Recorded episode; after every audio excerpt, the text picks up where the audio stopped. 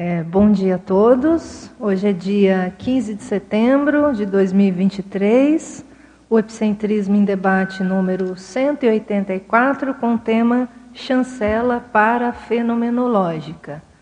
É, a ideia de trazer esse tema é em função de eu chegar a uma conclusão de que a chancela para, fenomenolo, para fenomenológica ela é mais comum do que eu tinha ideia, né? Então, assim, a gente é, acompanhando aí, né, vários parapsíquicos, acompanhando até as próprias histórias aí do professor Valdo, em vários momentos a gente via ocorrências de chancelas, né, de parafenômenos. Mas eu não tinha tanta noção assim do quão comum é.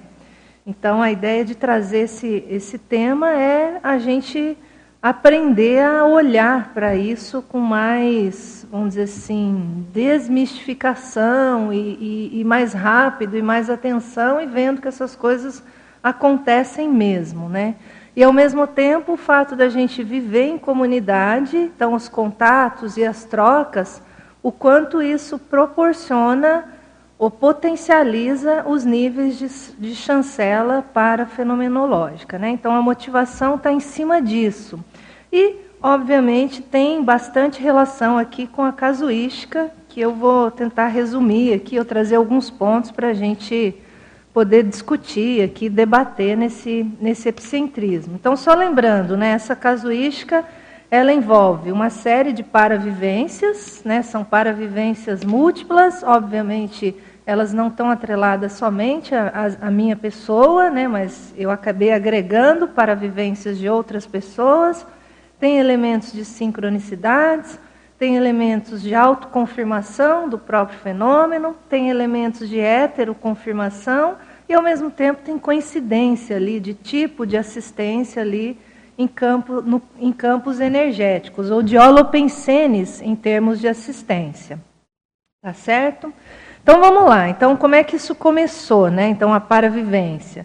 Então, o início disso, né, quando eu entrei um pouco nesse fenômeno, foi ali no curso da Consecutivos, o curso Retrocognição Intermissiva, que aconteceu o ano passado, 18 a 21 de agosto de 2022. Então, junto com outros três colegas ali, epicons. E aí, no primeiro dia do curso, uma das tarefas ali que eu participei era a ativação do frontochakra. Né? Então, nessa ativação do frontochakra, eu consegui perceber ali um holopensene ligado ao escravagismo que envolvia pelo menos seis alunos. Né? Então, eles estavam sentados próximos e aí aquela, aquele, aquele holopensene, aquele tipo de assistência surgiu relacionado a esses seis alunos. Né? E isso foi, né? você pega uma parte do fenômeno, mas não, não avança tanto. E aí eu cheguei próximo de uma outra, né, consim, uma consim ali, né, amiga minha, e aí nesse momento, energizando essa pessoa, aí eu entrei nesse fenômeno da parapercepção impressiva, percebendo então uma ex-consim, amiga, na qual eu tive bastante contato, né, agora com o CIEX, e só que foi ao modo de uma parapercepção impressiva. E aí qual que é o problema, né, da parapercepção impressiva? A gente sabe que você identifica objetivamente a presença ali daquela consciência. Você sabe, né, que ela está ali, a presença dela, mas não necessariamente aquilo é visual.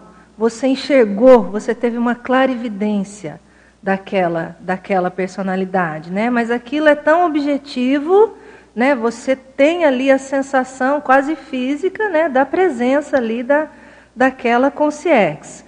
Mas, na hora que eu tive, então, ali esse, essa para-percepção, eu acabei ficando um pouco cética, no sentido, não, mas será mesmo que é a, a pessoa? Né? Será que é ela mesmo? Né? Fiquei um pouco cética. Mas aquilo me impactou e eu mesma acabei anotando essas, essas informações. No dia seguinte, né?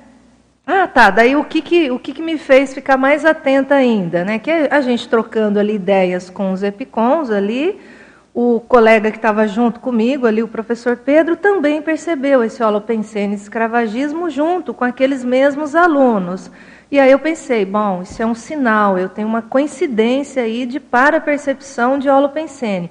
Vou ficar atenta, deve ter alguma coisa a mais né, para perceber.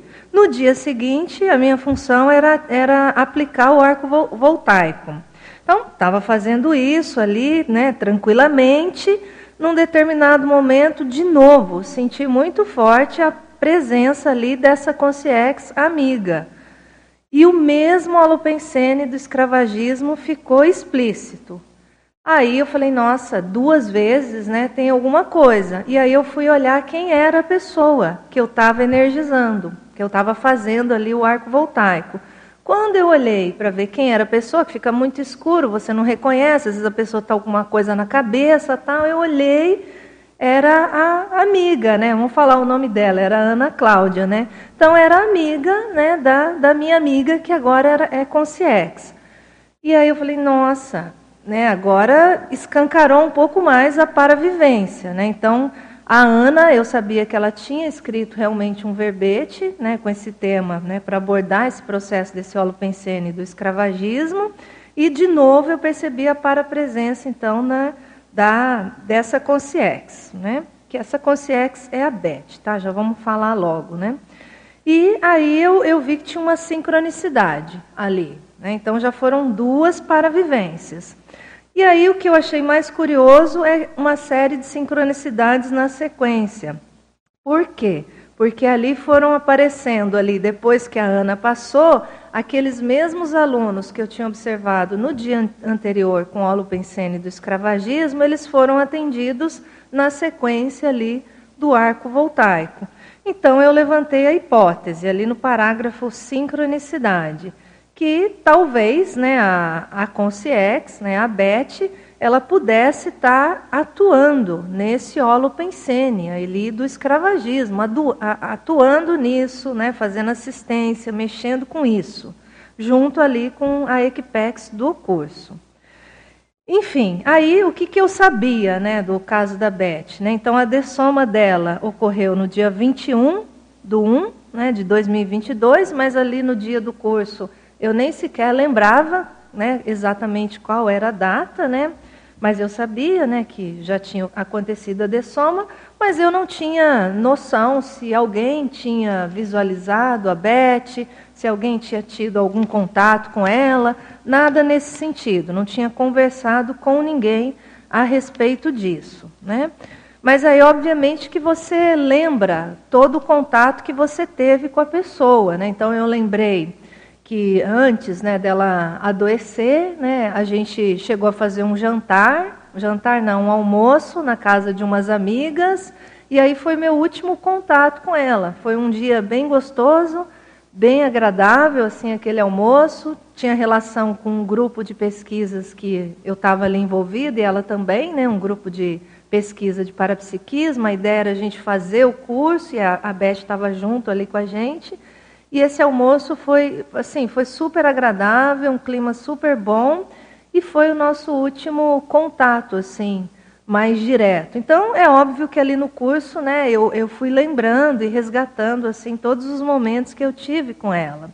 Quando a Beth apresentou o alto verbete, eu estava lá, eu participei, né, conversei um pouquinho com ela. Então, o alto verbete dela ocorreu no dia 16 do, do 2 de 2021. Então tinha ali um contato prévio né, com ela. Enfim, mas aí, gente, eu guardei ali essas experiências no curso, como eu, o fenômeno foi em cima da parapercepção impressiva, eu fiquei bem discreta com o fenômeno, não fiquei dizendo qual foi o nome da consciex que eu percebi, né? Só falei isso, era uma consciex amiga e falei só, conversei só com a Ana e com a Josabel poucas pessoas, né? Não fiquei abrindo publicamente o fenômeno, até para, vamos dizer assim, vamos, vamos deixar mais dados acontecerem, né? Também não vamos dar publicidade também à, à para-percepção. Também não falei com as meninas, né? Fiquei quietinha, só falei com quem estava ali no curso. E aí o que, que aconteceu depois? Que aí eu achei que, que foi muito interessante no sentido de trazer a chancela aí do parafenômeno. Então, no dia 29 aqui do 8 de 2022, né, o parágrafo chancela, foi realizada a dinâmica da mega fraternologia, coordenada ali pelo Epicom Marcelo Silva. Então, eu não tinha conversado com o Marcelo, né? ele não sabia detalhes nenhum do curso retrocognição. Então, assim, ó, o curso da retrocognição foi aqui no dia 18 a 21. Tá? Essas ocorrências começaram no dia 18, dia 18 e dia 19 comigo. No dia 29 do 8, o Marcelo realiza essa dinâmica e aí ele percebe, então, a, a Beth. Tá?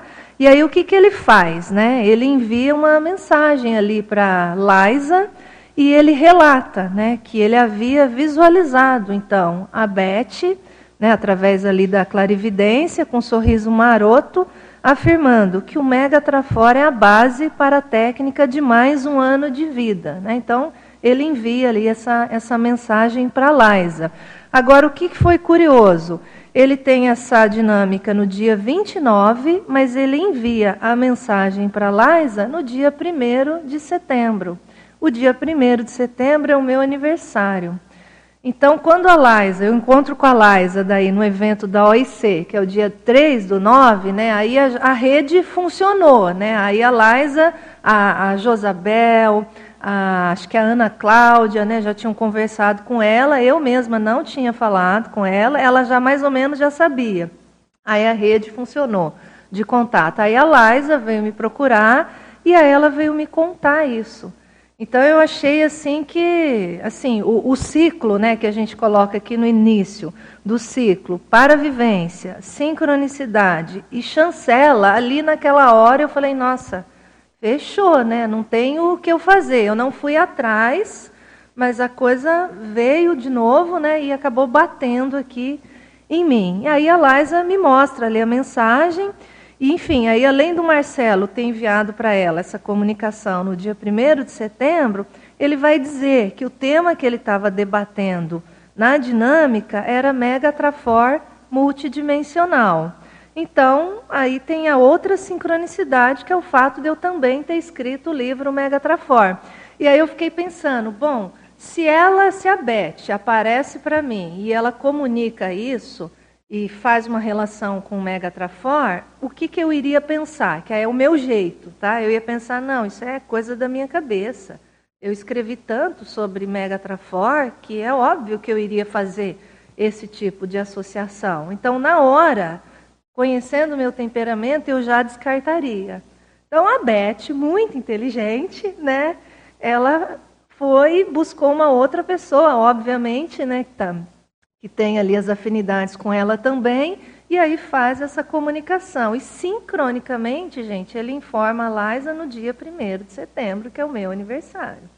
É muito, né? Deve se falar, é, realmente, você junta todos os elementos não tem o que você, não tem como você dar o contra né, no parafenômeno. Ela está aí tentando se manifestar de todas as formas. A gente só às vezes não consegue se comunicar mais com ela em função das nossas limitações, né? Mas ela fez tudo o que ela podia, né? E, e acho que o fenômeno aí, com esse monte de gente envolvido, chancelou aí a, a própria condição, né? Da lucidez dela e da, do trabalho extrafísico, né, que ela já vem, já vem fazendo, pelo menos um holopensene, além de outros que a gente nem sequer cogita ou nem sequer percebeu ainda. Né?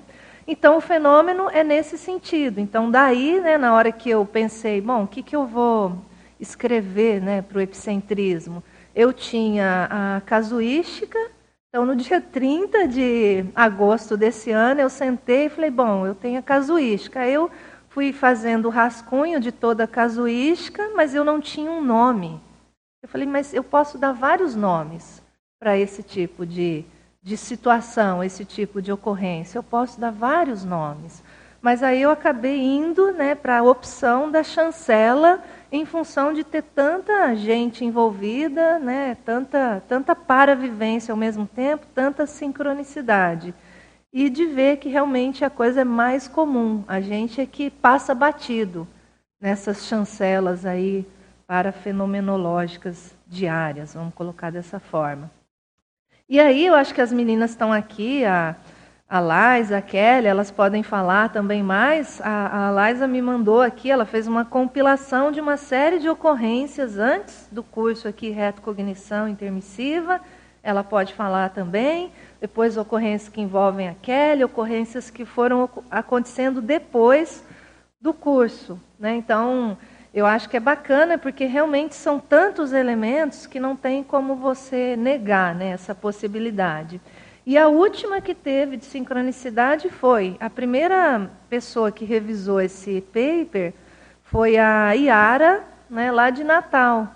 Aí a Yara não sabia que eu estava escrevendo isso, não sabia qual era o conteúdo, tal. Aí depois ela me manda a revisão e ela fala assim: "Daiane, no dia 1 de setembro, eu mandei para a Liza uma série de fotos. E nessas fotos tem lá ela, a Beth. Aí eu falei, nossa, de novo? Né? Então falei, a Beth arrumou um jeito de, de mostrar, de marcar a presença para a gente, né, usando essas técnicas. Né? Então achei bem curioso, você vê, né? Um ano depois, você vai mexer no assunto, faz evocação, mas você entra naquele corredor de sincronicidades. E, de novo, né, você vê essa, a força né, da, do fenômeno e a força, acho que, da consciência também para conseguir se, se fazer notar né, e a gente perceber, que eu acho que é o mais sério. Né? Então, é isso, gente. Fiz um resumo aqui da, da casuística. Eu não sei se as meninas querem falar, né, porque eu acho que vale a pena, né, a mãe de vocês, né, nessa vida, né, então, é, eu estava anotando aqui outras sincronicidades que justamente eram essas recentes que você comentou agora da Yara, né? Eu ia falar, nossa, eu vou depois falar para a Daiane esse outro grupo que aconteceu recentemente, né? Então, é, mas começando do começo, né? É, quando a Daiane é, comentou que ia fazer o, o, o, paper né, do epicentrismo, aí ela pediu para lembrar dessa mensagem que o Marcelo passou, né, para mim. Aí eu falei, nossa, então eu vou aproveitar e mandar tudo que eu compilei para a Daiane. Não, achei o máximo. Porque é, é, justamente né, aconteceu nessa data que você colocou no paper, mas um pouquinho antes aconteceram algumas ocorrências, né? E um pouquinho depois também aconteceram outras ocorrências. Aí eu falei, não, Daiane, a minha mãe, assim, tipo, ela deu um tapa na cara, assim, total, de que, ó, realmente eu estou aqui. Se vocês não estiverem vendo, vocês são muito boboca, né? Isso aí. então é mais ou menos isso. Daí eu queria é, incluir é, outros, outras sincronicidades, porque tem a ver também com é, o estilo dela e o que ela priorizou né, de pesquisa nessa vida, né? Então, ali na Sinvexis, a gente tem um serenário, né? E tanto eu quanto a Kelly, a gente faz parte da equipe do serenário eu tenho uma atuação maior na equipe de alimentação e a Kelly tem uma atuação maior na equipe de saúde. E em, e em agosto a gente teve um experimento do serenário. Eu estava organizando as questões ali da alimentação. E quando eu fui para o laboratório para colocar a alimentação lá dentro, apareceram uma série de borboletas. E assim, eu já fiquei meio ligada, porque assim, eu falei, Olha, agosto, inverno, borboleta, enfim, anotei, tirei foto, filmei até borboletinha bonitinha. Deixei, né? Aí, na, na sequência, um pouquinho antes do, do evento, eu fiz assessoria de Mega Trafal com você. Exato. A Josabel estava também na assessoria, Exatamente. né? Exatamente. O André Silva também, né? No caso, mais você e a Josabel, né? Que a gente está mais ligada com essa experiência. Aí, na sequência, a Sara teve um sonho, né? Que, pelo que ela relatou, parece mais uma projeção. Uhum. Que foi bem interessante. Ela comentou que a minha mãe estava recebendo uma espécie de homenagem no extrafísico. Muitas pessoas conhecidas estavam ali. Aí ela chegava para os meus sobrinhos, né, o Miguel e a Morgana, aí começava a chorar, enfim, ela, aí a Sara falava que estava com saudade. Aí ela despertou, né? Então já, já foi um outro movimento, né? O aniversário da Kelly é 20 de agosto, né? E, e, enfim, aí acho que você teve alguma experiência no ano passado? É, durante aquela semana eu tive várias experiências, assim, é, mas ainda naquela fase, ainda, eu ainda tinha dificuldade de manter a lucidez quando eu tinha contato com ela. Vinha o processo de emoção, né? Sim. Então, aí eu despertava. Mas ao longo daquela semana, ela, ela foi e esse ano também, né, sempre foi presente, assim, até porque o aniversário para a gente sempre teve um significado assim diferente na família. Ela tinha uma, um papel muito grande, né? Então a gente sabia que nos aniversários alguma coisa acontecer. poderia acontecer em função desse papel que ela tinha, né? Então chamou atenção ao longo dessa semana. Foram tendo vários contatos, assim, principalmente extrafísicos. Às vezes durante a semana vinha ideia, mas não a sensação total de presença, assim, mas aquele, aquela ideia que de repente você tava, não estava pensando e vem a, ela na cabeça, né? Então foram algumas sincronicidades que foram acontecendo familiares, né? E depois a gente ficou sabendo do que estava acontecendo também, né? Das outras experiências. Não, e o interessante é que a gente, a gente de fora, isso que eu acho que é o que mais dá força para a chancela, né? Tipo, a gente, eu, eu não eu recebia, ah, quando ela estava né, doente, eu recebia as mensagens, os pedidos, mas depois, assim, a gente não ficou próximo para saber, e aí, como é que vocês estão, como é que vocês estão lidando. Então, assim, a gente nem sequer conversou mais sobre isso. Então, não tinha como a gente trocar ideias né, e saber disso. Então, foi totalmente inusitado, né? Que mais? Lá? Aí na sequência, é, nesse, plant, é, é, nesse experimento do serenário, eu fiquei como plantonista, né? Aí apareceram na sequência várias borboletas e passarinhos. Aí a Kelly, acho que vale a pena dizer que você foi lá na casa dela, que viu as borboletinhas. É também outra outra coisa. Né? A gente estava organizando as coisas na casa dela, então já tinha mais de uma semana ou duas que a gente não ia lá e teve a questão de uma flor que estava lá aberta, né? E borboletas que também apareceram. Então, e aí a Liza também tinha tido experiência com as borboletas antes, né? Então foram foram se adicionando algumas experiências. Né? Isso, sinais, né? Tem alguma coisa aí. Justamente. E é essa questão da flor, né? Vale a pena dizer que a corzinha da flor era amarela, que a capa do livro da técnica de mais um ano de vida tem com amarelo e laranja, né?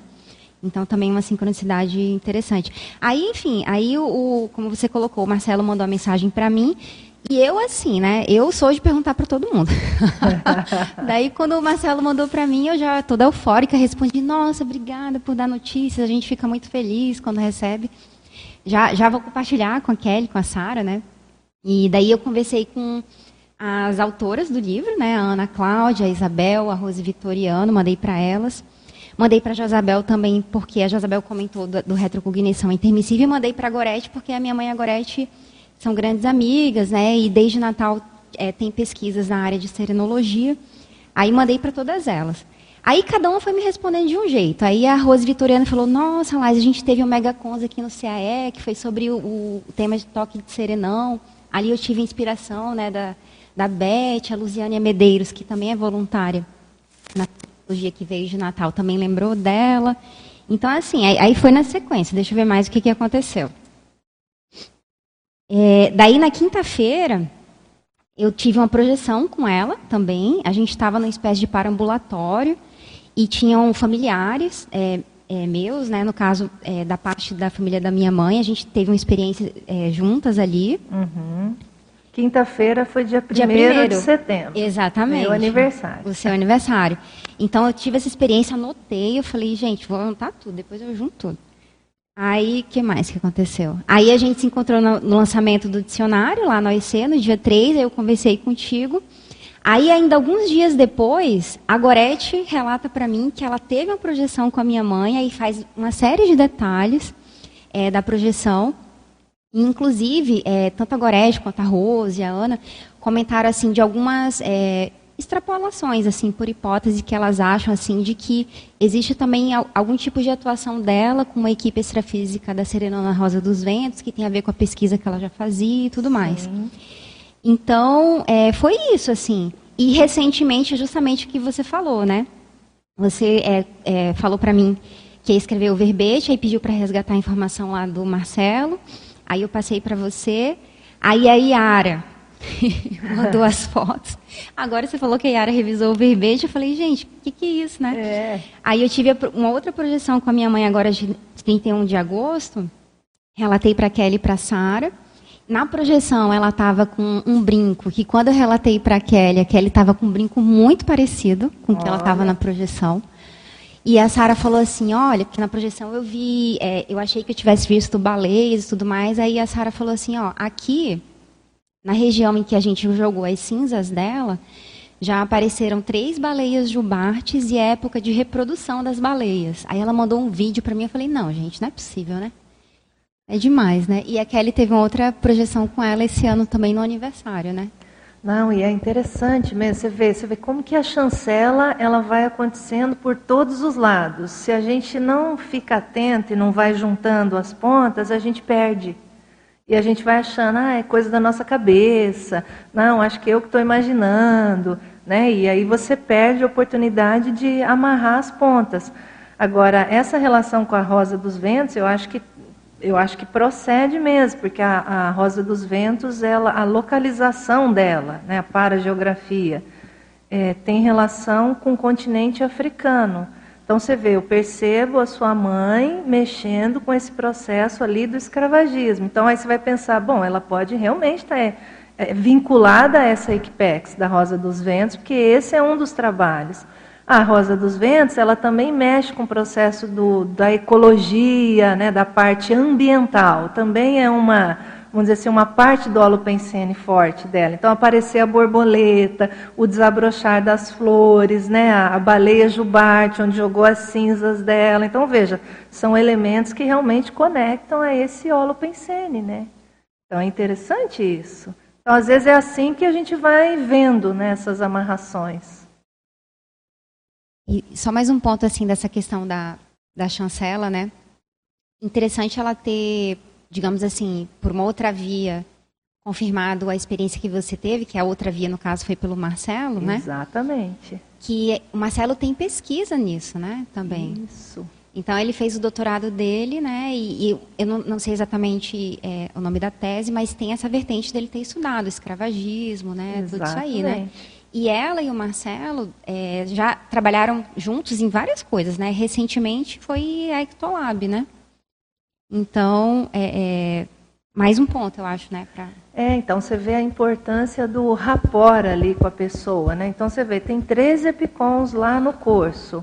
Ela, talvez ela tentou, né? Vamos dizer assim, se fazer presente com os três mas acabou que eu consegui perceber mais, né? Aí você fica pensando, por quê, né? Então, para mim, a explicação é, é, esse rapport, é esse contato. Então, eu trabalhei com a Beth aqui no voluntariado do CAE, que foram muitos anos, né? Depois a Beth foi para a Ectolab, eu encontrava com a Beth lá, de vez em quando a gente conversava. Depois, quando elas começaram a mexer no curso de técnica mais um ano de vida, eu não lembro exatamente quem foi, mas uma das pessoas que conversou comigo para eu dar aula nesse curso foi a Beth, né? Teve mais gente, mas a...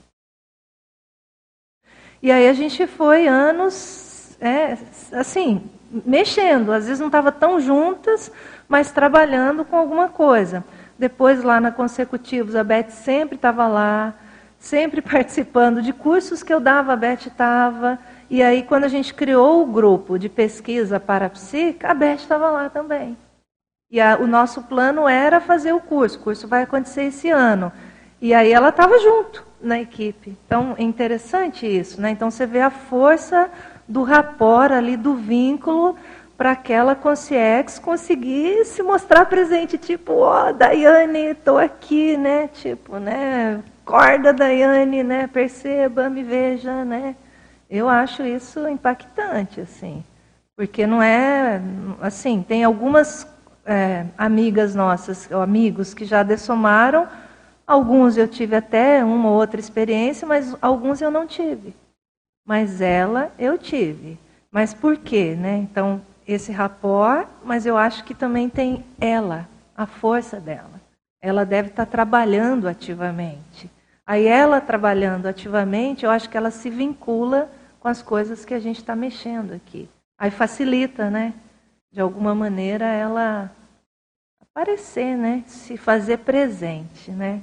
Mas é interessante. Então você vê, né, meninas, a chancela está aí, é para todos nós e é mais comum do que talvez a gente imagine mesmo. Eu não tinha noção. Então esse fenômeno me ajudou a entender isso mais claramente. E eu acho que desse fenômeno para frente eu vou ficar mais atenta. Não só nesse sentido, mas para prestar atenção para outros tipos de chancelas, né? Funcionando? Tá. Agora sim. É, nesse sentido, observei algumas etapas do processo que você foi relatando, né? Então, esse processo da valorização dos parafenômenos, uhum. né, que acontece, o registro do parafenômeno, e aí a comunicação dos parafenômenos permitindo essa verificação, né? Exato. Então, é, pelo que você falou, existe um passo a passo aí nesse, no próprio desenvolvimento parapsíquico, né? Porque às vezes a gente tem as experiências, não registra, né? Ou, ou, faz esse movimento que você falou, ah, não, deve ser porque sou eu, eu que estou interpretando dessa forma, né? Então, se a gente não faz esse processo também de interação e articulação, não que a gente vai sair divulgando nas, as vivências, né?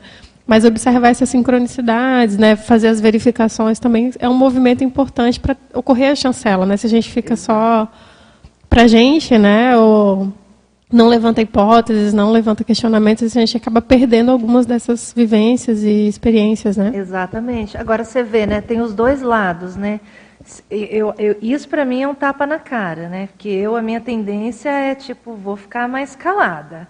Não sou muito de ficar conversando, mas esse, pelo menos, eu abri com algumas pessoas. Se eu, eu fico pensando, se eu tivesse aberto publicamente o nome no curso todo, eu acho que essa chancela com Marcelo aqui, ela já não ficaria tão forte. Porque aí, tipo, a coisa vazou, às vezes chegou no ouvido dele e tal, até eu duvidaria. Mas como foi uma coisa muito petit comitê, não deu nem tempo né, da coisa vazar, né? E aí ele tem lá uma para-percepção e fala, gente, não é possível. Aí, tipo, Daiane, né? Acorda. Então, precisa trocar, eu concordo, para mim foi uma lição, mas ao mesmo tempo a gente tem que ver o timing disso também, porque senão a gente perde a força da chancela. Principalmente para o meu tipo de temperamento. Eu preciso disso. A minha tendência é cair no ceticismo, sabe? Kelly. Então eu preciso ter segurança assim para a chancela. Então eu, para mim, né, é uma lição. Né? Você quer falar, Ellison? Opa, vamos lá então.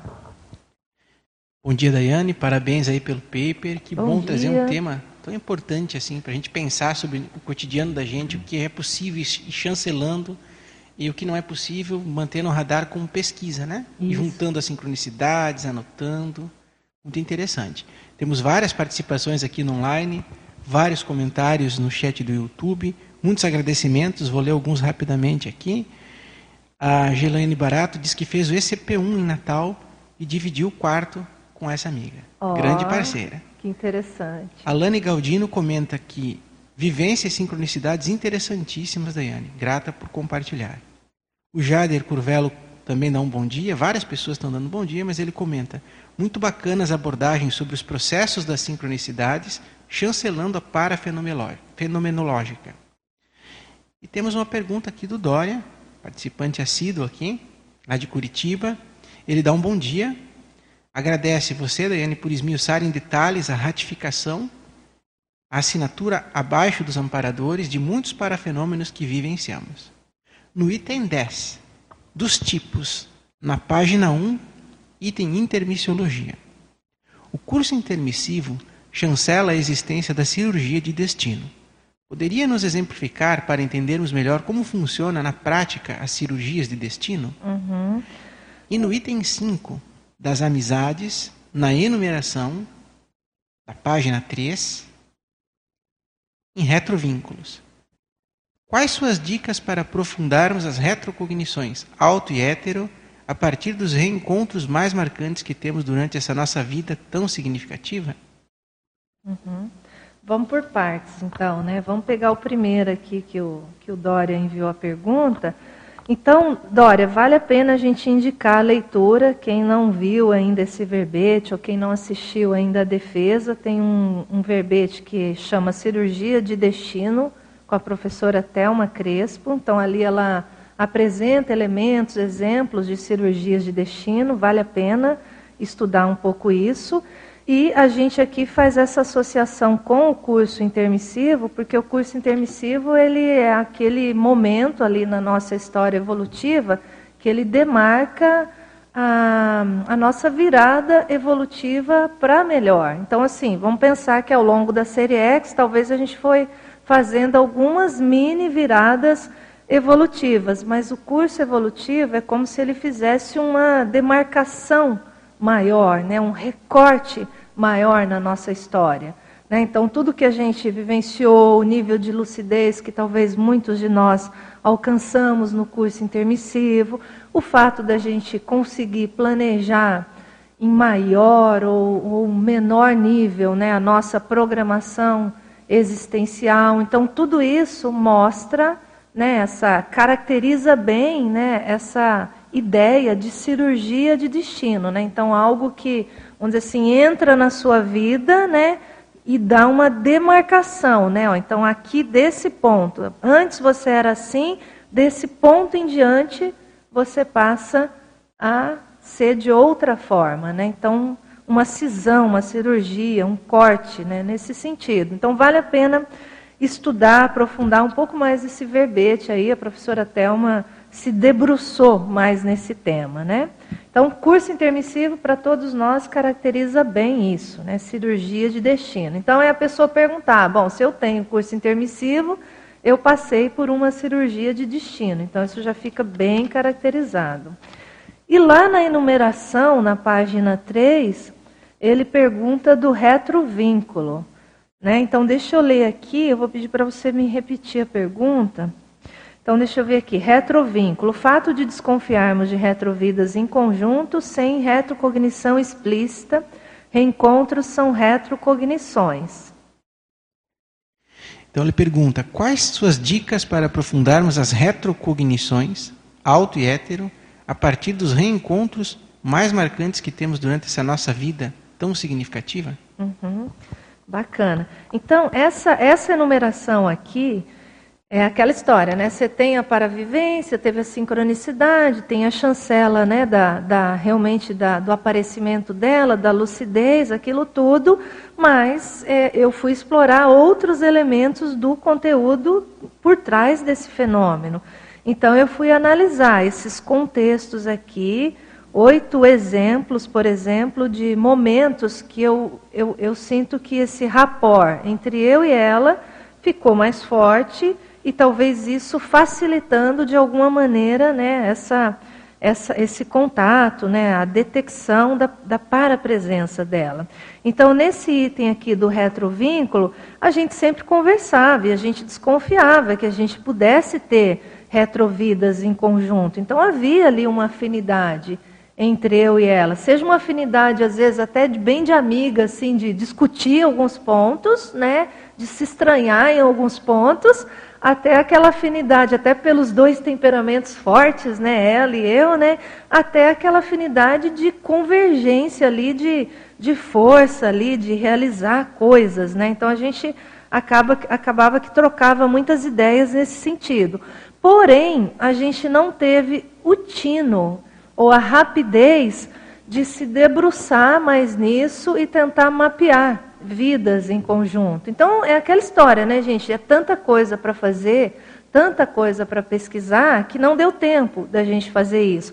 Eu acho que a gente estava entrando um pouco mais nesse processo de tentar descobrir mais ou menos alguma coisa conjunta, né, entre eu e ela, e óbvio que outras pessoas envolvidas, quando a gente começou a mexer com as pesquisas do parapsiquismo, que a, a, ideia era estudar os grupos mais antigos do parapsiquismo, levantar traços, características e ver se a gente conseguia, a partir disso, identificar qual era a nossa raiz.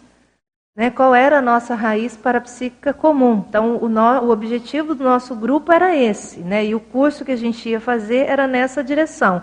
Então, eu acho que a gente ia chegar nisso, mas é aquela história, não deu tempo. Agora, que dicas né, a gente pode dar para a pessoa fazer isso né, nesses reencontros? É talvez não deixar o bonde passar. Né? Então, às vezes a gente tem ali contatos, afinidades com algumas pessoas, é a gente prestar atenção naquilo que a pessoa às vezes está estudando, grupos que ela está estudando e tentar fazer o cotejo com o que a gente estuda. Né? Então, por exemplo, a Beth ela estudava personalidade ligada aos Estados Unidos. É, e assim, comigo sempre aparecem personalidades, é, vamos dizer assim, aqueles índios norte-americanos, sabe aquela turma? Então sempre aparece esse público. E era uma desconfiança nossa, né? Qual que é a relação, né? E aí a gente falava, será que eu já tive vidas lá nos Estados Unidos? E ela desconfiava que talvez pudesse ter também, né? Então talvez o nosso ponto de vínculo fosse, fosse esse. Mas a dica que eu dou é essa: é a gente olhar, ah, você faz pesquisa de qual grupo, você tem afinidade com qual grupo, e cotejar. Porque às vezes nessa interseção entre aquilo que a pessoa tem afinidade e eu tenho também, às vezes a gente acha um elemento em comum, acha uma localização em comum. Né? Então, se há uma afinidade entre nós, e aí eu acho que o fenômeno ele explicita isso, a gente pode tornar, deixar essa lucidez mais vívida né? aqui no intrafísico, porque às vezes a gente passa batido nesses reencontros. Né? Eu acho que antes da consecutivos a gente fazia menos isso. Agora, eu acho que a gente tenta fazer mais, né? pelo menos na dinâmica, nos cursos, tentar fazer mais esse exercício. Aonde é, será que eu encontrei essa pessoa? Qual será que é a vida que a gente teve em comum? Né? E, e tentar fazer esse exercício mais vezes. Disso, talvez a gente extraia mais informações retrocognitivas. Então, acho que é mais ou menos isso. Não sei se eu respondi a pergunta dele, né, Ellison? Tá bom, pode, vamos fazendo. O Jader Curvelo comenta agora, em cima disso que você diz, Daiane. O que a Daiane trouxe me fez pensar sobre a nossa capacidade de interpretação das sincronicidades. Eu também tenho o perfil de precisar dessas chancelas. Você sugere algum, algum tipo específico sobre tem um coraçãozinho. Algum livro específico sobre sincronicidades? Puxa vida, né? O Jader agora me, me, me, me, abraçou, né? Não, mas me apertou, na verdade. Um livro eu não vou lembrar, mas eu sei que lá na Consecutivos teve um curso sobre sincronicidade, o pessoal destrinchou isso bastante. Eu sei que o Jarbas Paranhos, ele é um dos, das personalidades aqui nossas da comunidade, que estuda muito sincronicidades. E o que eu consigo dizer assim mais é em cima das buscas que a gente faz na lá no Holoserver, né, na enciclopédia. Aí é onde eu mais busco sincronicidade. Mas eu não lembro, eu não conheço um livro específico sobre isso. Tá? Até se vocês conhecerem, vocês me ajudem. Agora, vou indicar, Jader, vale a pena ler aqui. Tem dois papers que são nessa linha da chancela, que é o paper do Max, aqui, autoconfirmação paraperceptiva, é a técnica da circularidade. Tem o paper do Júlio Royer, validação das parapercepções. Então, o Júlio, o Júlio traz uma enumeração bem bacana ali em termos de que, que ajudam também nesse processo de chancela de sincronicidades.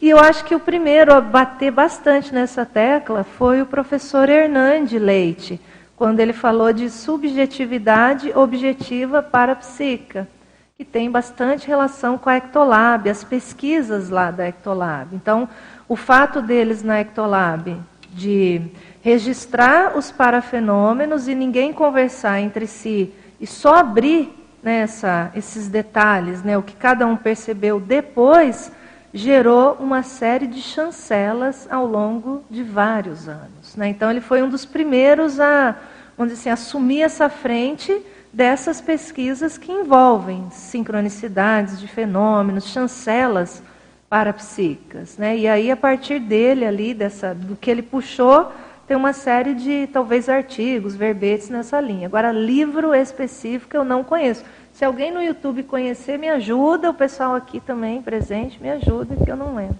Eu ia sugerir o, o Jader dar uma olhada também no Jung, né? Porque o Jung ele estudo, estudo, estudou, né, muito sobre sincronicidade. E em complemento ao que você falou sobre a Ectolab, se o Jader puder participar da dinâmica também, porque aí na dinâmica ele vai ter a experiência da metodologia E provavelmente ele também vai ver o aspecto da sinalética energética pessoal em relação àquilo, né? Exato. Que daí é uma chancela é, de autoexperimentação, exatamente. Isso, Acho que vale a pena testar, né? Eu acho, eu acho. Eu participei muitos anos dessa dinâmica, agora eu vou mais esporadicamente, mas ela é uma dinâmica que ajuda a gente a treinar essa, essa observação, essa atenção para sincronicidades e ter elementos de chancela mesmo. Bem isso. Parabéns, Daiane. É, eu tenho uma dúvida Bom, tenho muitas dúvidas, né? Porque eu acho assim bastante crítico essa questão de você chegar no chancelamento, né? Então, eu queria te fazer uma pergunta assim: se você teve alguma experiência naqueles tipos de acoplamentos mais intensos, que quando você acopla com a Concierge, é, você perde uh, o teu autocontrole e você cai no choro, por exemplo, aquele choro descontrolado que você percebe que é, poderia ser um processo de acesso a uma camada emocional mais profunda, mas que ao mesmo tempo você percebe que talvez não seja, talvez seja o processo da consciência. Então, se você teve algum experimento assim, e se você teve, como que você faz essa distinção? E também se, se foi possível você reconhecer algum acoplamento assim com consciência e assistir essa consciência. Uhum vamos puxar aqui na memória, assim. Eu nunca tive um, assim, em termos de estar lúcida, acoplar com a consciência, né, sentir, vamos dizer assim, as dificuldades dela e eu cair no choro ali. Né? Então, assim, o que eu já tive, estando lúcida, né? Porque às vezes é aquela história, às vezes você pode ter caído no choro, né? Se acoplou com a consciência e nem sabe, né? Entrou naquela onda, né? Mas vamos, vamos tentar demarcar e pensar num processo lúcido. Né? Então, o mais próximo que eu cheguei nisso é nesse acoplamento, nessa assimilação mais intensa, você sente aquilo, a angústia, o sofrimento, às vezes a dor daquela consciência, aquilo mexe com o seu cardio chakra, você sente a emoção mais forte, mas você sobrepaira aquilo.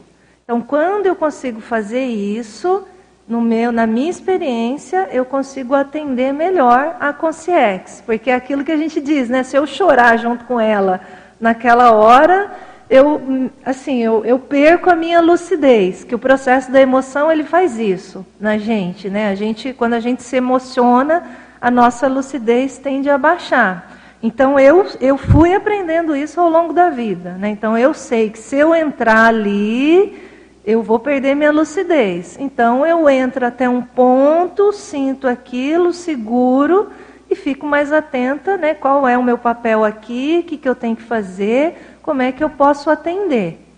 Entende? Sim, é que naquele livro do Projeções da Consciência do professor Valdo, ele relata uma das experiências, né? Que ele saía do corpo, acoplava e ele caía nesse choro. Depois. Isso. Quando ele volta ao corpo, Isso. ele diz verti lágrimas. Isso. Uhum. Então, assim, é, eu achei interessante porque eu estou passando por uma experiência um pouco parecida. Uhum. E aí outra pergunta também que eu gostaria de saber. Se, se você acha possível, na tua percepção, é, haver um acoplamento assim de uma consciência nesse nível de, de intensidade, vamos dizer assim, por um tempo, por um, um, longo tempo e não por um curto prazo de tempo. E você fala um acoplamento com uma consciência que você se emociona tá, e você é, chora? Assim, por exemplo, assim, ó, uh, pode ser uma consciência familiar, por exemplo, que tem um vínculo uhum. muito expressivo e de repente aquilo permanecer por um, um tempo um pouco maior até ser possível fazer uma assistência àquela condição. Você acha possível isso? Não, sim, eu acho que a gente estuda muito isso nos processos de escagem, né? Mas vamos por partes, assim, ó, naquela projeção lá do Valdo, né? Então ele tem essa projeção, ele está junto com a monja, né? Então ele vai junto com ela, volitando, e ele vai vendo né, que a monja ela vai exteriorizando energias para aqueles para-ambientes mais complexos, aquelas coisas mais pesadas. Ela entra com o processo afetivo, a exteriorização dela, super empática, mas ela não vai se abalando. E ele vai entrando junto, né, vai nessa volitação Quando ele volta para o corpo, né, obviamente, né, aquela aquela experiência, né, a própria presença da monja, a própria assimilação tão forte, né, desse, desses níveis de mega fraternidade, então ele vai dizer no final da projeção verti lágrimas, né, não nem diz que chorou, né, ele diz verti lágrimas. Mas veja, aí isso que a gente tem que entender. Se ele começa a chorar durante a projeção, ele aborta o fenômeno. Né? Então, eu acho que ele foi segurando o máximo que ele pôde quando ele volta para o corpo, aí ah, veja aquela emoção aflora. Então, para a gente até entender assim o contexto do fenômeno. Então, isso pode acontecer com qualquer um. Então, veja, se a Beth acopla com as meninas aqui, logo muito próximo ali da dessoma delas, é óbvio que elas vão se emocionar, é óbvio. Então, elas vão ter ali as projeções, vão sair do corpo, vão encontrar com ela, é óbvio que aquilo vai emocionar. Veja, o vínculo, a proximidade. Mas é óbvio que a gente entende que a emoção vai baixar o nível de lucidez delas e elas vão voltar para o corpo, não vão reter toda a informação. A gente sabe disso tudo, mas veja, já valeu. Mesmo que tenha sido uma experiência com base aí, que tem um fundo emocional, já valeu. Mas a consciência, quando lúcida, ela vai sabendo lidar com isso. Né? Ela vai sabendo lidar com isso. Até para ela não gerar tanta emoção e ela conseguir interagir com as meninas e com a gente sem a gente perder níveis de lucidez. Então a consciência mais lúcida vai fazendo isso. Né? A consciência não tão lúcida, talvez aí eu acho que entra mais no processo de escagem. Ela fica na nossa psicosfera, e aí se a gente ficar com ela um, um, tempo, né, uns dias ou algumas horas, a gente às vezes vai sentir aquela influência. Mas quanto mais eu entrar na influência da consciência, eu volto a dizer, mais a gente perde em lucidez. Mais a gente conseguir manter a pressão daquele holopensene, da consciência, na nossa, no nosso holopensene, sem sucumbir, mais a gente está conseguindo fazer assistência. Essa é a base do arrimo consciencial que a gente diz. O arrimo é exatamente isso: é você sustentar no seu holopensene aquele holopensene que está carente, que às vezes está patológico, sem você sucumbir. Entende? Essa que é a base do arrimo. Entende? Então é, é isso que você vai analisando. Então, de qualquer modo, o fato de eu não conseguir sustentar ainda tem processos emocionais é. no pano de fundo. Isso, é. exatamente. E aí você vai usando a experiência com a própria ali consciência para você fortalecer Entendi. o seu processo emocional. Perfeito. Entende? Porque nós vamos precisar disso. Se a gente quer aumentar o nosso nível de arrimo, mais a gente vai precisar estar fortalecido do ponto de vista emocional. E aí é, é isso, é como é que você sustenta essas coisas. E não é fácil. Quanto mais próximo é o vínculo com aquela consim, né, ou com aquela consciência, mais difícil é a gente sustentar isso. Eu lembro uma vez que meu pai ficou doente, tem muitos anos, assim, acho que tem mais uns 10 anos, né, essa, essa primeira vez. E aí ele não queria ir ao médico. Não queria ao médico tal, e ninguém conseguia fazer ele ao médico. E aí a minha irmã me ligou minha irmã me ligou, tá? Eles estavam lá em outra cidade. Dela, ah, Daiane, tá essa situação aqui, tal, não sei o quê. Conversa aqui com o pai. Deu, não, beleza, vou conversar. Vou dar o telefone aqui para mim, vou conversar. Né, tal. Aí, meu pai, oi, Daiane. Meu pai, eu sou muito jovem para ficar sem filho, sem pai. Por favor, vai no médico. então, minha abordagem foi ele. Ele falou: Oi, Daiane. Pronto, eu já caí no choro, não consegui falar mais nada, só falei isso para ele. Eu sou muito jovem para ficar sem pai. Tá, eu só falei isso. Aí meu pai começou a chorar de um lado, eu comecei a chorar do outro. E foi. e ele foi no médico, entende? Então, assim, isso é um exemplo de como é difícil essa hora. Entende? Então, há alguns tipos de consciência que elas vão ter esse vínculo, assim, muito é, emocional com a gente. E, gente, não é fácil. Então, Sim. Então, assim, é difícil a gente dominar o psicossoma. Se fosse simples, a gente já seria consciência livre. Sim. Entende? Mas eu acho que a experiência ela é bacana e, e para a gente ganhar estofo. Né? Ganhar estofo e a gente né, ir aprendendo com essas coisas. Isso é a base do arrimo consciencial ou interconsciencial. Esse estofo emocional. Obrigada. Bacana, mas obrigada aí pela, pela sua pergunta aí, tá? Temos mais? Temos mais duas perguntas no online. Uma pergunta do Dalvan Tadeu Brum. Ah, o Dalvan, o Dalvan estava no curso desse ano, no Reto Cognição. Que bacana. Então ele pergunta é sobre a dinâmica. Dayana, você poderia falar sobre a chancela dentro da dinâmica da consecutivos? ah, então, lá tem bastante. A gente agora está fazendo uma, um tipo de dinâmica, né? A Laisa está lá com a gente participando que as pessoas vão passando, né? E aí depois que todo mundo passou, a gente vai trocando as experiências com todo mundo. A pessoa, todo mundo anota, né? Um pouco semelhante ao que a DIP faz. Todo mundo anota e no final a gente diz, ó, então o que que a gente percebeu no campo dessa pessoa? E aí todo mundo vai tentando falar e aí a gente vai tentando amarrar uma coisinha ou outra. É, eu acho que a chancela, por mais comum que ela seja, assim, ela é, ela depende da nossa expertise no sentido cognitivo, ela depende da nossa atenção e às vezes a gente quer fazer algumas amarrações ou quer ter algumas chancelas um pouco rápido mas nem sempre a gente consegue ter essas chancelas tão rápidas. Então, às vezes, um caso ou outro, a gente consegue fazer algumas amarrações. Né? Por exemplo, nessa última que a gente estava, teve lá um caso lá de uma pessoa que, que no campo dela eu percebo alguma, algum alopensene do, de Salerno. Só que antes disso, alguém percebe o rosto dessa pessoa no meu rosto e alguém conecta, acho que foi até a Liza, percebe Salerno. Então você vê assim, às vezes aquilo se desenrolar, alguns elementos ali de sincronicidade que podem indicar alguma coisa em termos de retrovida para a pessoa. Então assim, essa chancela de retrovida, eu acho que ela é mais difícil mas a gente vai amarrando alguns pontos. Né? Então, nessa última aí, a Liza estava lá, a gente viu alguns elementos nesse sentido. Agora, você não consegue, às vezes, mapear né? um, exatamente um período assim muito específico. Você pega uma época, um grupo, né? às vezes uma coisa mais genérica.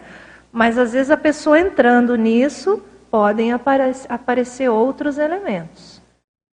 Né? Então, é mais ou menos assim que a gente que a gente tenta. Né? Parapsiquismo é uma coisa difícil, eu não acho que seja é, fácil a gente dominar isso tudo. E a chancela está no meio disso. Tem paravivências que nós vamos ter chancela. Tem paravivências que a gente não vai ter chancela. Vão ter até sincronicidades vinculadas, mas, gente, eu acho que nós vamos passar batido em muita coisa. Tá? Por experiência própria. É uma pena, né? mas é o nosso nível evolutivo ainda. Tá? Daiane, vou aproveitar que estou com o microfone na mão aqui. Estava pensando sobre esse tema, como ele é importante né, para o desenvolvimento da nossa, do nosso parapsiquismo, né, da nossa para, parapercepções. E o cuidado que a gente tem que ter em relação a apriorismo, mas, mas também em relação à banalização. Uhum. Se a gente é, fica mais atento, mais atilado e observa o dia a dia da gente mesmo, o que acontece, as sincronicidades, mas os fatos em si e os parafatos, e vai anotando, às vezes a gente se dá conta de coisas que aparecem, pareciam, que pareceriam Banais. totalmente desconexas se a gente não tivesse esse cuidado de anotar, de registrar. Às vezes é uma palavra-chave, né? Coisas bem interessantes, assim, como um passarinho que bate no vidro, bica quando você está estudando. Uhum. Não é comum um passarinho chegar no vidro a um metro de você bater no bico. Na Exato. hora que você está lendo uma coisa que está fazendo sentido, né? O que isso significa? Então, várias pequenas coisas. Eu acho que tem a ver com essa postura do pesquisador, com essa postura uhum. científica de você querer, primeiro, se autoconhecer, é, explorar melhor a sua capacidade para perceptiva, mas ao mesmo tempo também a capacidade de juntar esses pequenos sinais, né? Síncronos, que são as sincronicidades, esses pequenos sinais. Uhum. pensando que você poderá chegar numa chancela ou não, né? Sim, você poderia perfeito. falar um pouco mais sobre isso, sobre essa importância da seriedade do processo científico, tanto para a percepção das coisas que a gente sente aqui no intrafísico, mas especificamente para as parapercepções? Uhum, não, perfeito. Eu, eu penso que uma das bases aí para a gente chegar nessas chancelas ou ter mais esse tipo de vivência de uma forma mais recorrente, apesar de eu considerar que isso é super comum, é o processo do registro. Porque quando a gente registra aquela ocorrência, o que, que acontece? Aquilo fixa a nossa memória e a nossa atenção ela se volta para aquele, vamos dizer assim, para aquela parte daquele fenômeno ou para parte daquela paravivência. Então aquilo fica no nosso radar. Se a gente nem sequer tenha o hábito de registrar, aí eu acho que a tendência nossa é cair mais nas banalizações. Então aquilo vai passando batido, vai passando batido, ocorre uma sincronicidade que às vezes iria explicar o conteúdo daquele fenômeno, mas eu, tipo, aquilo sai do meu radar, porque eu nem sequer fiz a anotação. Então, para mim, essa, essa é a base, né? A base para a gente começar a ter mais, ter mais vivências no sentido de chancela mesmo, porque isso é importante para a gente. E quando, por exemplo, a Laisa, ela me manda essa compilação aqui, você olha o conjunto, o todo, né, todos os elementos, você realmente você vê a força né, de todo o registro e todos os detalhes que ela foi anotando, entende? Que ela foi organizando. Se, se fica só assim, às vezes numa coisa minha, lá numa coisa do Marcelo, eu acho que perde até a força. Mas como ela foi colocando mais elementos e mais pessoas, aí sim eu acho que dá força para o fenômeno em si. Né? Dá força para a paravivência delas, dá força para a paravivência minha, dá força para a paravivência do Marcelo e de outras pessoas. Né? Então, essa compilação, essa organização, né? esse perfil aí que você usou né? do, do pesquisador, isso eu acho que ajuda muito. Ou talvez seja a base, né? o, o, primeiro passo para a pessoa caminhar para essas chancelas, conseguir ver detalhes que talvez a gente não veria se não tivesse esse olhar mais treinado. Então, para mim, o registro é uma base. Agora, outra coisa que eu acho que ajuda nisso são as nossas cognições conscienciológicas. Porque, querendo ou não, a gente vai estudando um fenômeno aqui, outro fenômeno ali, né? vai tentando destrinchar um pouco mais esses elementos. Então, na hora que a gente vai fazendo isso, a nossa cabeça tende a interpretar os fatos que vão se apresentando na nossa frente de uma maneira diferente. Aí talvez a gente pesque melhor as sincronicidades. Então, isso é uma coisa que eu até estou aprendendo, tá? Então, aprender a pescar mais essas sincronicidades. Então, eu acho que esse, essa experiência, ela me ajuda muito nesse sentido. Né? A gente entender essas, essas ocorrências. Porque a minha tendência. Você sabe, Ellison, que eu até escrevi um verbete que chama banalização da retrocognição. Né? Então, eu estudo mais o processo da banalização, no sentido de fazer frente e profilaxia, para não deixar passar. Então, quando acontecem essas coisas, é, um, é, mais um tapa na cara, né? Um tapa na cara aqui, outro ali, tipo, Daiane, né? Fica lúcida, né? Daiane, presta atenção, né? Então também tem, tem isso. Mas para mim o que mais me ajuda é o registro, tá? Então eu tenho bastante coisa. Eventualmente eu, eu olho lá aquilo que eu registrei e eu penso, o que, que eu consigo fazer com isso? Então o registro, você vê, o registro, nesse caso, levou para uma chancela. Todos os registros levaram para uma chancela. Professora Daiana, posso aproveitar? Pode bom falar, dia. Terezinha. É, bom dia a todos, parabéns mais uma vez né, pelo paper. Que eu estava pensando sobre a questão, dentro dessa, dessa tua fala, onde que entra a sinalética aí? Né, porque tem o processo da sinalética também nesse, nessa questão. Né? Porque quando ele falou da questão, o Alice falou sobre ah, o pássaro entrar dentro de casa, né? Eu tive uma, um processo semana que entrou dois uhum, uhum. juntos, assim, né? E daí eu fiquei avaliando também, né? O que, que isso teria a ver com tudo que estava acontecendo, né? Que, uhum. E hoje chegou aqui você comentando, então eu queria que tu falasse um pouquinho sobre a questão da, da sinalética, né? Sim, a sinalética é um elemento também que a gente vai usar como forma de chancela, né? Se vocês olharem lá no, nesse paper do Júlio Royer, ele vai destrinchando algumas, alguns elementos.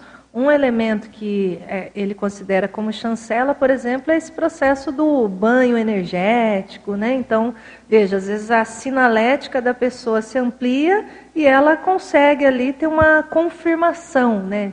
Então, como é que a pessoa sabe? Ah, o amparador é, se apresentou. Como é que ela sabe?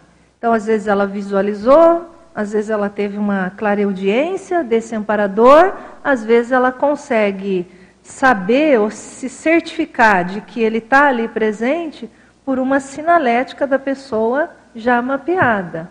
Né? Então, a sinalética, sem dúvida, ela é importantíssima nesses, vamos dizer assim, nesses processos. Aí, para alguns, tá, Terezinha? Aí vamos, vamos destrinchar isso. Para alguns, talvez a, a sinalética pode, possa ser algo que já seja definitivo, dependendo da sinalética, já seja a, chancela. Para outros, dependendo da sinalética, é um sinal, tipo, ó, a sinalética de que tem alguma coisa aqui diferente. Né, ó, tipo, tem aqui um processo ectoplástico. É a sinalética da pessoa, é um sinal. E aí daquilo vai abrir mais coisas. E esse mais coisas que se abrem podem ter outros tipos de chancela para frente. Entende? Então aí eu acho que tem que ver o tipo da sinalética, tem que ver o tipo de fenômeno, o tipo de paravivência e como que isso se insere. Entendeu? Então, dependendo do caso e dependendo da sinalética, por si só ela já é a chancela ela já é uma autoconfirmação daquele parafenômeno. Agora, se ela quer estender aqui a mais, às vezes ela entrando um pouco mais no processo, tem outros elementos de chancela. Então, já em relação a isso, Daiane, dessa confirmação, né? Eu fiquei pensando aqui na questão da chancela com extrapolacionismo. Se uhum. pode aprofundar um pouquinho? Chancelas e extrapolacionismos? Ah, então. Então, isso é a mesma coisa. A pessoa vai destrinchar a experiência dela do extrapolacionismo. Então, ela teve ali uma paravivência, vamos dizer assim, uma paravivência que ela estava é, ali numa condição de dias de, de semiconsciex. Semiconsciex. Então, ela super atenta ali às condições intrafísicas, mas ao mesmo tempo com um hiperparapsiquismo, parapsiquismo super agudizado e atenta ali às ocorrências extrafísicas. Vamos supor que a a extrapolação dela seja essa. Entende? Então, às vezes, a chancela que essa consim vai ter pode ser em cima de autoconfirmação. Então, ela vai registrar tudo que ela puder. Sinalética, as ocorrências, vai observar o entorno dela, vai ver sincronicidades no entorno dela. Então, às vezes, o que ela tem é autoconfirmação ou autochancela. No caso, por exemplo, desse, dessa ocorrência que eu trouxe aqui, é, tem autoconfirmação, tem autochancela, mas ela tem hétero chancela, porque tem muita gente envolvida. Então, na hora que tem muita gente envolvida, é óbvio que eu vou sentir mais segurança no fenômeno. Entende? Então a extrapolação aí depende muito disso, né? O quanto que a pessoa consegue destrinchar o fenômeno que ela está tendo em termos de extrapolação e o que, que ela consegue avaliar, analisar no todo de elementos que vão gerando, né? Chancela aqui, chancela ali. E às vezes num fenômeno de extrapolação ela tem mais autoconfirmação. Mas pode ser que ela chegue nas heteroconfirmações. Entendeu? Então aí depende do fenômeno. Sim. E ali na página 1, é, você coloca ali o item 3, conviviologia, se você também puder aprofundar ali a reeducação recíproca, chancela, convivialidade madura. Uhum. Ah, então, essa listagem aqui dos 20 tipos é, foi essa tentativa né, de tentar ver o quanto que era comum essas chancelas. E aí eu fui vendo, fui vendo, fui achando, fui achando. Então, assim, rapidamente já deu para fazer aqui 20 exemplos. Aí esse aqui da reeducação, né, a reeducação recíproca, chancela convivialidade madura. Né? Então, por que essa relação? Porque na convivialidade madura, você é mais autêntico, né? Você é mais autêntico com a pessoa, a pessoa é mais autêntica com você, né? Tudo é mais explícito, não tem aquele escondimento, tipo, ah, deixa eu me comportar aqui e tal, né? Não, você é o que você é, em termos de convivialidade madura. Então, nisso, a chance de ter reeducação recíproca, ela é muito maior. Entende? É como se uma coisa tivesse relação com a outra. Então é o que eu digo, ó, por exemplo, onde a gente aprende mais? A gente aprende mais às vezes no duplismo. Não é dentro de casa que a gente recebe os melhores feedbacks do marido, né? E o marido dando feedback para a mulher, a mulher dando feedback para o marido. Não tem como a gente se esconder dentro de casa. A gente é o que a gente é. Não é? Então esse processo de reeducação recíproca, veja, ele fica muito mais acentuado. Principalmente se os dois estão nesse exercício de mudança. Aí, se você estende essa convivialidade madura para além do duplismo, mais pessoas, a chance dessa reeducação recíproca ela é maior ainda. Então, uma coisa chancela, né? Eu queria aproveitar que ela falou dos itens aí, dos tipos né, que você traz na página 1. Se desse para te falar do item 8, ampliar, né, no caso, o 9 e depois na página 2, 18 e 19, por favor, Dai. Peraí, você está me dando bastante serviço. Aqui. É. 8, 9, 18 e 19. Isso. Tá, então vamos por partes. Aqui, então, desse item 8, o nível de holomaturidade chancela a posição na escala evolutiva das consciências. Ah, esse é fácil, Terezinha. Então é a gente olhar para a escala evolutiva das consciências e pensar, né? Bom, vamos ver o nível evolutivo ali do desperto. Né? Qual que é o nível de holomaturidade dele? Vamos ver o nível de holomaturidade ali do evoluciólogo. Vamos ver o nível de holomaturidade do serenão da consciência livre. Então, quando a gente olha para a escala, fica mais fácil a gente avaliar esses níveis de holo maturidade. Então, se já atingiu tal nível, assim, o indivíduo está naquele nível na escala, fica escancarado. Né? Se já atingiu tal nível de holo maturidade e ele está na escala, então, assim, é quase que uma chancela daquela maturidade que a pessoa já atingiu. Né? Então eu digo que é fácil porque a escala evolutiva ajuda a gente a entender isso, né? de uma forma mais, talvez mais pragmática. Aí o 9, a interassistenciologia.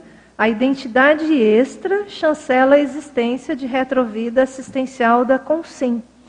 Então, também, né, quando a, a recebe um apelido extrafísico, então esse apelido extrafísico vai chancelando. Né? Esse apelido extrafísico, em termos de identidade extrapositiva, mostra que o indivíduo tem uma bagagem assistencial no passado. A gente talvez não consiga mapear quando exatamente, mas fica escancarado, tem retrovida assistencial.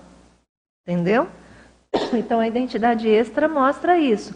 Por exemplo, uma coisa que eu tenho curiosidade é saber, será que a Beth ela tá agora com uma identidade extra? Né? O que será que ela anda fazendo extrafisicamente? Então, é uma coisa que a gente ainda não pescou dentro do fenômeno. Tem mais conteúdos aí para saber. Desculpa. Aí lá no finalzinho, né? O item 18 e o item 19. Então tá, então aqui, deixa eu lembrar essa listagem. É na página 2, né, Terezinha? É a mesma listagem. Então, item 18. A interassistencialidade cotidiana chancela o temperamento doador.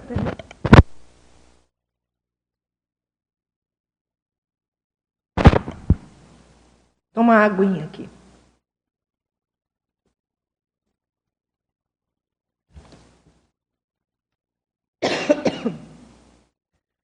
Então vamos lá. Então, esse item aqui, Terezinha, é para chamar atenção mais para o processo cotidiano.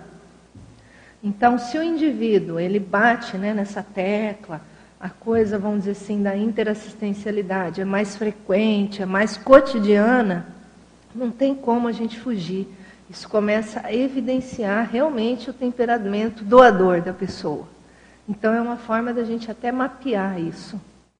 Né? Então, a gente pergunta: ah, como é que a gente sabe que a pessoa tem um temperamento mais doador? Observe o dia a dia da pessoa.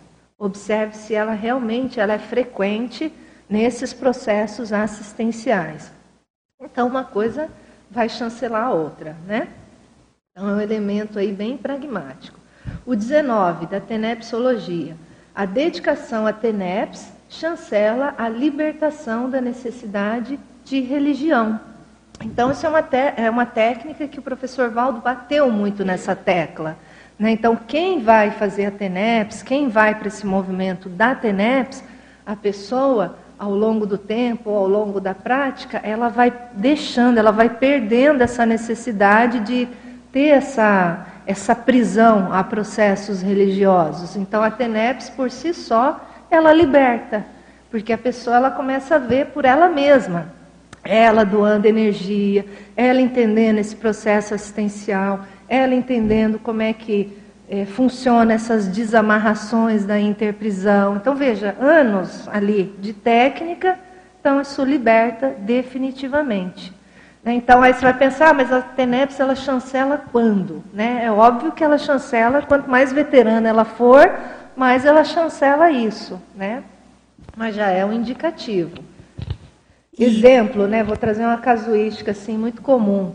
É, é, eu gosto de falar da minha mãe, que minha mãe é quase um caso público, né? Ela, uma vez a gente foi fazer um círculo mental somático aqui e a gente foi falar de, de TENEPS. E aí, é, era mais ou menos um tema que tinha relação com a TENEPS.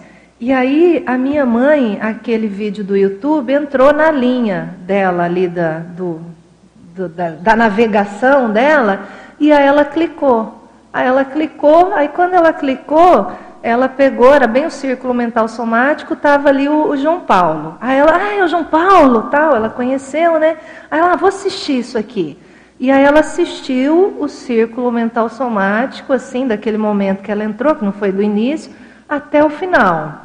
Aí ela perguntou assim para mim, é, mas Daiane, o que, que, é mesmo assim essa, esse negócio da TENEPS, né? O que, que é isso? Aí você explica para ela, tal.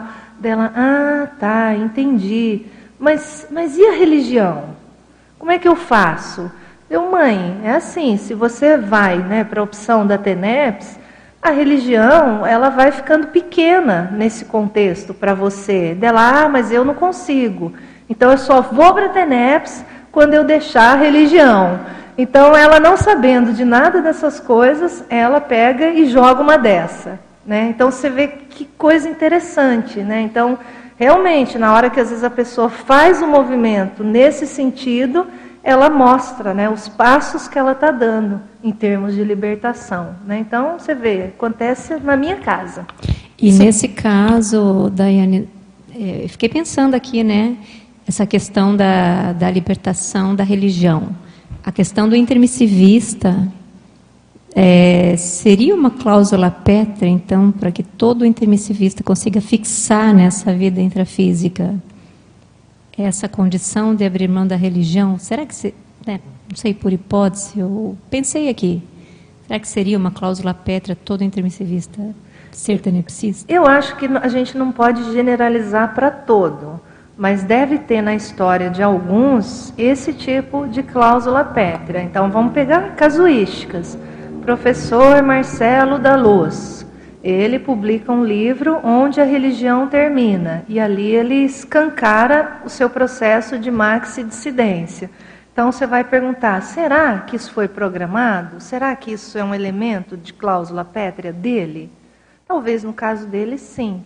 Vamos pegar o caso da Reinalda, também freira, muitos anos, também escreve um livro para caracterizar a maxi-dissidência dela, da igreja. Aí você vai pensar, será que isso está? No caso deles, uma cláusula pétrea? Possivelmente, eu vou arriscar dizer. Agora, talvez alguns de nós já não. Sejam outras questões, outros tipos de cláusulas pétreas. Então, talvez não dê para a gente generalizar. Então, talvez a minha cláusula pétrea seja muito, assim, as minhas, né, sejam muito é, alinhadas com a minha história holobiográficas e coisas que eu tenho fôlego para realizar agora. Eu acho que aí sim caracteriza bem, né? E determinadas pessoas, talvez sim, esse elemento entre, esse elemento seja importante. Tá? Então, acho que não dá para generalizar, mas em alguns casos eu, eu imagino que sim, pegando essas duas casuísticas. Só para encerrar, quando você traz aqui na ressomatologia, que é o item 13, eu pensei sobre a questão da dessomatologia em relação à segunda dessoma. Se também poderia ser um parafenômeno assim, que tem no, a ver com a. No item qual? 13, que você 13. traz sobre a ressomatologia, né? A ressoma chancela a nova oportunidade de viver. E a dessoma, como seria assim no, no, sentido de uma dessoma, da segunda dessoma, poderia entrar nessa questão também da chancela? Ah, a gente poderia tentar escrever um, a gente pode tentar escrever um, às vezes, pensando que a, a colheita, a segunda dessoma chancela a lucidez da, da consciex, entendeu? que aí é uma coisa mais escancarada. Por exemplo, a Beth se fazer notar, né, com tantas pessoas diferentes, chancela a lucidez dela. Não é? Chancela. Não, não tem o que a gente falar mais. Né? Então, assim, são várias pessoas, não é só eu. Né? São várias. Então, chancela, em primeiro lugar, a lucidez dela. Isso é o mais importante. E o que eu acho mais legal, Terezinha, é a gente ver esse tipo de casuística e pensar: hoje a Beth está lá, daqui a alguns anos somos nós. Entende? Então, assim, ela conseguiu, gente, ela é um exemplo.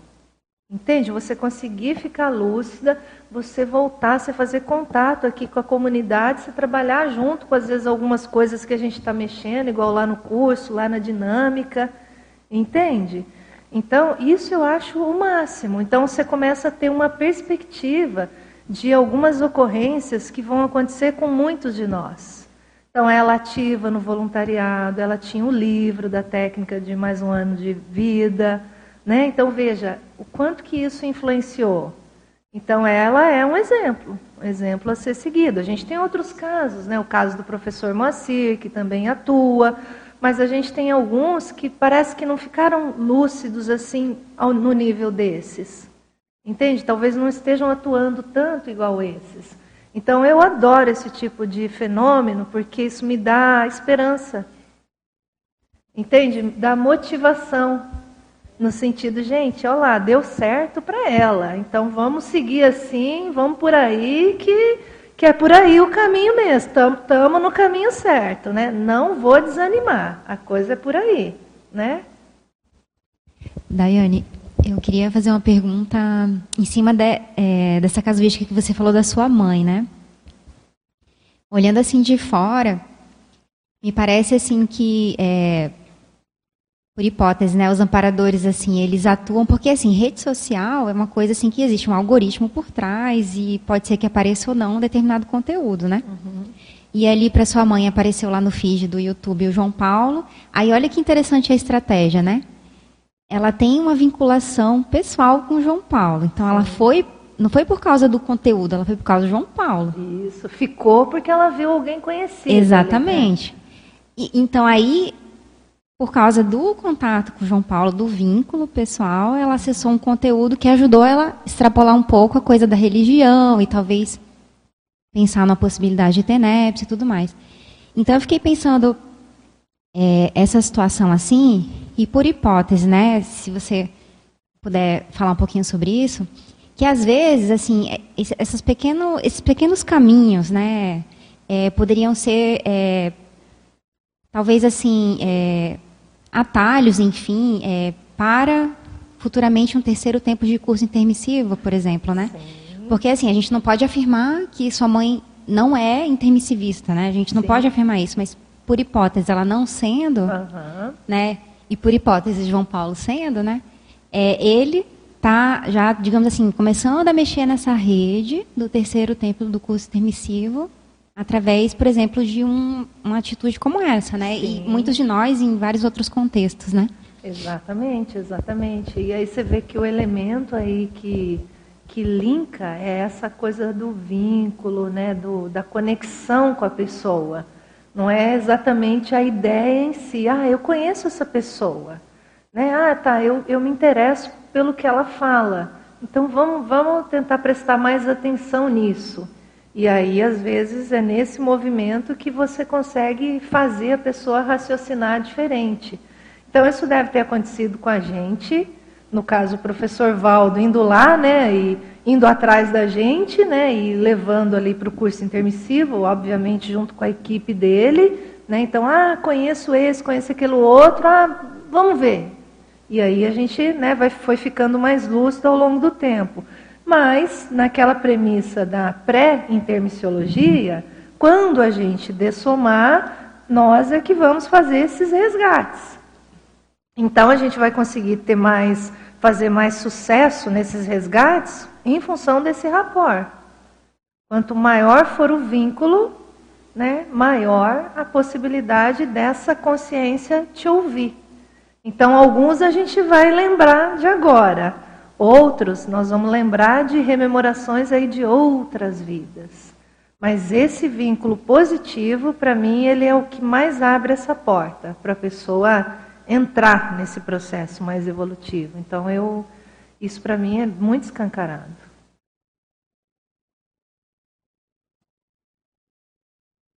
E você me fez lembrar uma fala que o professor Valdo volta e meia comentava, né? É, sobre a questão assim de às vezes a gente, seja no trabalho voluntário ou em outro contexto, a gente interagir com pessoas que a gente não tem, é, vamos dizer assim, a afinidade no sentido da aproximação, né? Sim, Porque sim, existe sim, a afinidade no sentido da aproximação e a afinidade no sentido do rechaço, né? Exatamente. Então eu lembro que ele falava assim: se você não tem afinidade, dê seu jeito e crie afinidade. Uhum, uhum. Eu falo, gente, realmente, né? É, é, não é à toa que é, as pessoas ou os contextos eles se formam, né? Então, isso é um esforço que eu faço e, assim, em alguns momentos não é muito fácil, né? Não. Assim, de fazer força de interagir com determinadas pessoas que às vezes você nem sabe direito por que, que não bate o negócio, mas, mas você sente que não, sabe? Não vai, né? É, não vai. Não, não é aquela afinidade toda, né? Então, eu, eu, eu faço força, né? Enfim, mas é um, um mega desafio, né? É, porque você vê, né? Se já existe um rechaço hoje, né? Aquilo talvez mostre elementos de rechaço mais antigos, talvez raízes de interprisão mais antigas. Então, se agora a gente que está um pouquinho mais lúcido não consegue aproveitar isso para criar esse vínculo, aí não sei quando, não sei em que vida que nós vamos fazer isso, né, Laisa? Então, realmente o momento é agora. Agora, eu concordo com você, não é muito fácil. É mais fácil a gente ter as interações com aquelas pessoas que a gente realmente tem afinidade. E mais difícil, mais exige mais da nossa parte a gente fazer as interações com quem a gente vai tendo, né, um rechaço ou outro. Por isso que a gente até fala, né, ó, interage com gente diferente, não fica sempre nos mesmos grupos, né, se abre, né, faz coisas diferentes, porque eu acho que aí a rede tende a, a, ampliar.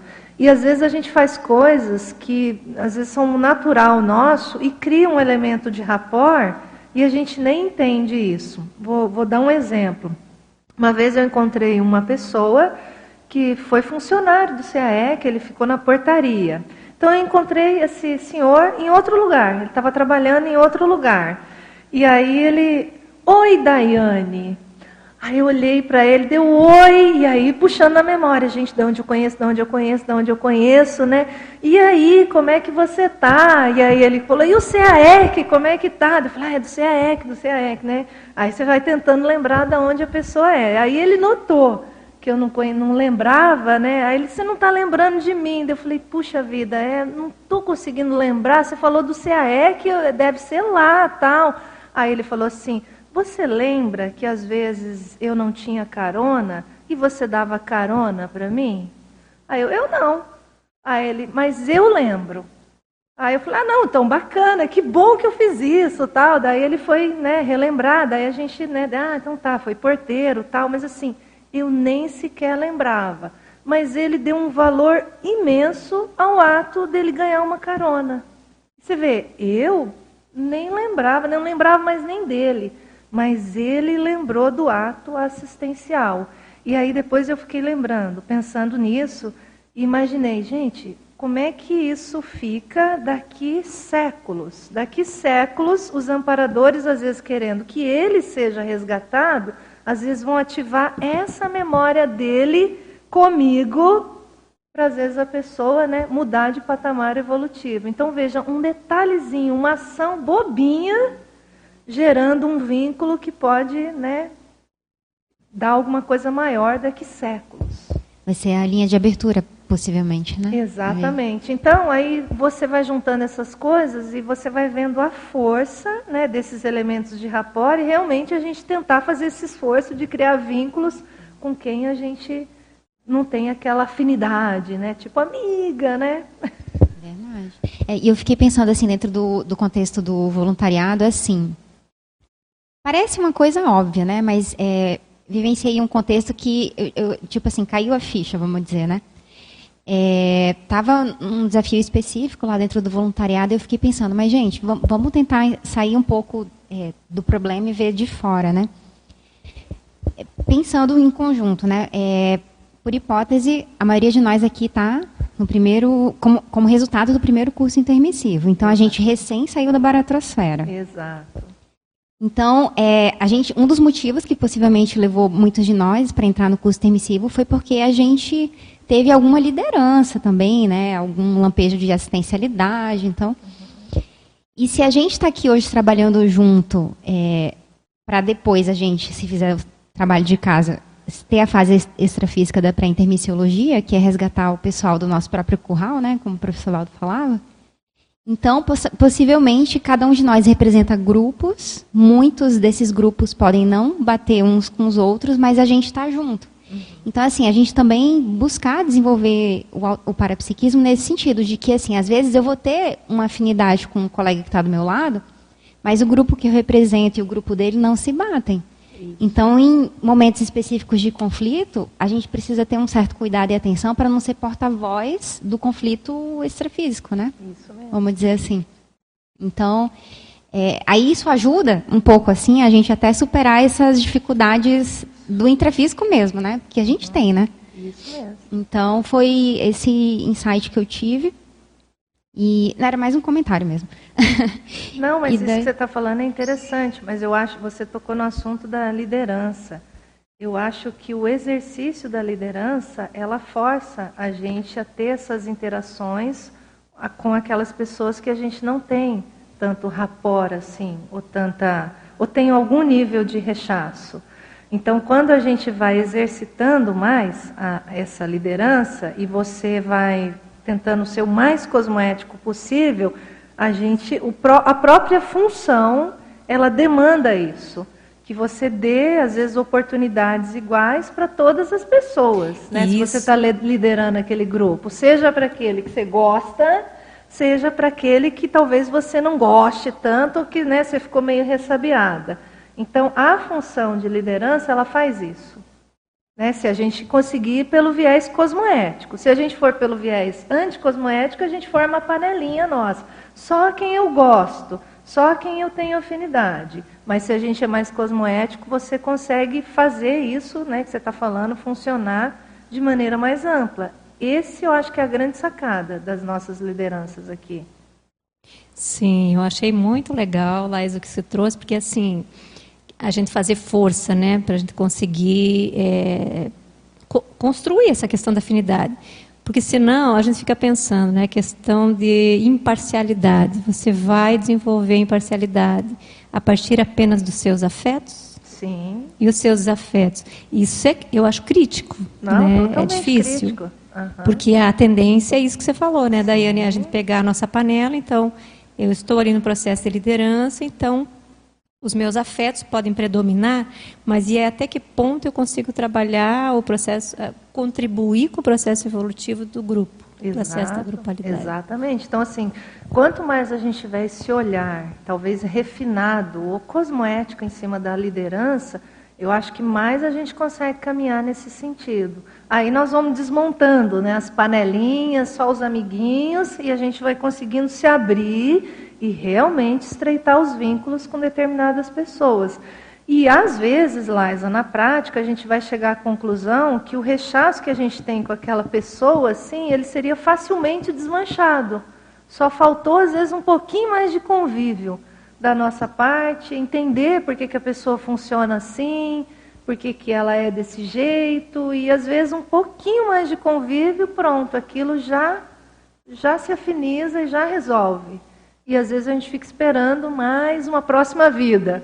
Então acho que a gente pode ser mais lúcido nessa, né? Tentar dar uma acelerada nisso, né? Não é fácil, eu entendo, mas a liderança ela contribui para isso. Temos perguntas? Ellison. Temos mais umas participações aqui, umas perguntas e alguns agradecimentos, comentários. A Patrícia Alves comenta que, que importante paper. Registrar as percepções conjuntas e sincronicidades ajuda a aumentar a autoconfiança para a psíquica e contribui com evidências para credibilizar a ciência. Obrigado. O Eduardo Dória faz uma pergunta aqui sobre o ectoplasma. Qual o papel do ectoplasma de quem é ectoplasta como facilitador do surgimento das chancelas parafenomênicas ao longo do seu dia a dia? E como otimizar a ectoplasmia de quem não é ectoplasma? É bom que eu tenho gente da Ectolab aqui para me ajudar, né? Qual o papel do ectoplasma para ajudar nessas chancelas? Eu penso que o a pessoa ectoplasta, talvez, ela até gere elementos mais fortes em termos de chancela para fenomenológica. A começar pela própria sinalética, a Terezinha perguntou antes, a começar pela própria sinalética da ectoplasmia em si, né? A pessoa ter ciência disso, que aquela exteriorização mais densa né, tem características ectoplastas, você às vezes identificar ali a consim com esse perfil ectoplasta. Então, veja, essa força energética própria do ectoplasma, no meu ponto de vista, aumenta as possibilidades de chancela. Então, acho que o papel do ectoplasta é ele prestar atenção, prestar atenção no seu entorno, fazer isso que a gente está falando de das anotações, tentar ter é, essas interações que a gente está falando aqui para fazer essas trocas, e às vezes nessas trocas você consegue então trazer mais elementos, talvez públicos, em termos de chancela, tá? Mas no meu ponto de vista, o ectoplasta ele acaba tendo mais chancela, tá, pessoal? Eu posso estar errada, não sei o que, que vocês acham aí. A turma que está lá na, na DIP toda sexta-feira é muito, é muito dado são, são muitas vezes, às vezes, ocorrências que vão batendo ali desse processo ectoplasta. Então, o ectoplasta ele tem essa coisa do, da, do efeito físico, né? então, às vezes, ele se torna mais visível em termos de chancela. E qual a segunda pergunta dele, Elson? Como utilizar a ectoplasmia de quem não é ectoplasta? Como otimizar, aliás. Otimizar. Como otimizar? É. Puxa vida, como otimizar é a pessoa fazer essas técnicas que a gente está aprendendo aqui, né? TENEPS diária, a pessoa vai nas dinâmicas, vai nos cursos de campo, a pessoa ela pode interagir com plantas. Tem uma técnica que o Valdo ensinou para a gente que é você acoplar ali com a energia das plantas e tentar perceber o fio de ectoplasmia das plantas, da fito ectoplasmia, ou seja, é exige um nível de sensibilidade mais refinado. Então, essa interação com as plantas, ela faz soltar a ectoplasmia. Então, essa é uma técnica. Teve uma outra que a gente que ele ensinou também, que é a pessoa fazer técnica projetiva, ela tentar fazer técnica projetiva lúcida e ela deixar uma folha com farinha em cima de um móvel alto da casa. E aí a pessoa, nesse exercício da, da, da, da projeção lúcida, ela sair do corpo e tentar mover aquela farinha em cima do móvel. Então, tudo isso, veja, tem um processo de efeito físico com o indivíduo projetado. Tudo isso são técnicas para o indivíduo soltar ali a, a ectoplasmia. Mas a base é o processo assistencial mesmo. Né? Então, a gente vai soltando em função disso, vai recuperando as alteranças ectoplásticas em função desse dando vazão, né, para o processo assistencial. Parece que esse é o melhor caminho aí conhecido.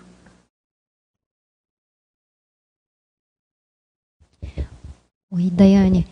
Então, é, só para é, comentar, né, no caso assim, dentro do contexto da chancela que você trouxe, né, aqui, é, a minha mãe também, ao longo da vida dela, ela é, se assumia como ectoplasta. Exato. Então, eu penso que isso facilitou toda essa ocorrência, assim, individual e grupal, sabe? Perfeito. Vai na linha da resposta, né? Exatamente. E lembrando que a Ectolab é, faz justamente isso, né? De que assim, é, todos nós somos ectoplastas, né? Em, em, graus diferentes, né? De desenvolvimento e maturidade. Então, o treino, né? As competências parapsíquicas, né? Vai, vai fazendo com que a gente expanda né, esse potencial uhum. ectoplástico. Não, e você me fez lembrar uma vez que a sua mãe estava num curso nosso que a gente estava trabalhando com o Mega Trafor parapsíquico. Eu não lembro exatamente qual foi o diagnóstico que a gente chegou lá para ela de hipótese, mas a linha era que ela era uma usina assim energética, ela tinha muita força energética e a presença dela era sempre muito marcante.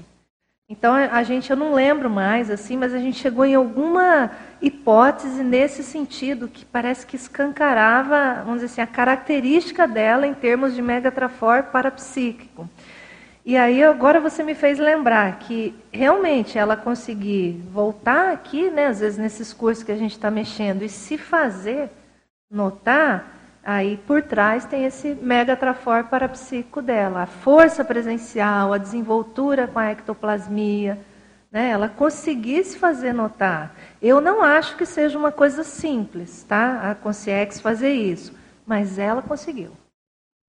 Então essas características dela chamam a atenção. Você vê que aquilo não se perde, né? Impressionante isso. Um exemplo, gente. Só para complementar, assim, que vocês já compartilharam, mas eu acho assim que essa assunção da autoectoplasmia também é um ponto importante, né? Porque às vezes a gente fica muito nessa questão de será que eu sou intermissivista? Será que eu sou ectoplasta? Será que eu tenho parapsiquismo? Então, no momento que você faz essa assunção e para de banalizar, isso também começa a ficar um, um, pouco mais expressivo, né? Exatamente. A pessoa assume, vai lidando com aquele tipo de exteriorização, vai mexendo com isso. Tudo isso vai deixando a pessoa mais potente do ponto de vista energético. Era o que exatamente a Beth fazia. Então é interessante isso, você vê o comportamento da pessoa em vida, o que ela fez em vida reverberando nessa atitude enquanto consciex. E veja, trabalhando no alopensene difícil. Então, olha o estofo que ela não tinha que ter ali para conseguir mexer com aquilo. Né? Eu acho legal. Digo, eu sou fã da Consciex, né? é, Daiane, eu queria fazer uma pergunta aqui na página 3. Quando você fala ali da autopesquisologia, você faz uma série de perguntas, né, sobre o prisma da paralencologia. Daí, aqui na equipexologia, né, qual equipex está atualmente mais conectada e quais tarefas assistenciais tem desempenhado? Aqui eu fiquei pensando se você pudesse abrir mais um pouquinho assim, né, porque a percepção que você teve foi dentro do contexto do retrocognição intermissiva, uhum. e ali existia uma equipex, atuando no curso, né? É, se você viu alguma conexão ali daquela Equipex com uma percepção e assim até de você mesma, né? Assim da sua especialidade, né? Você tem aí a gestão do Megatrafor, né? Da oportunidade de viver. Uhum. Você tem o epicentrismo na dinâmica da seriexologia, na dinâmica da Agora eu esqueci da quarta-feira à tarde. Da quarta-feira da avançada em bioenergética. Avançada em bioenergética.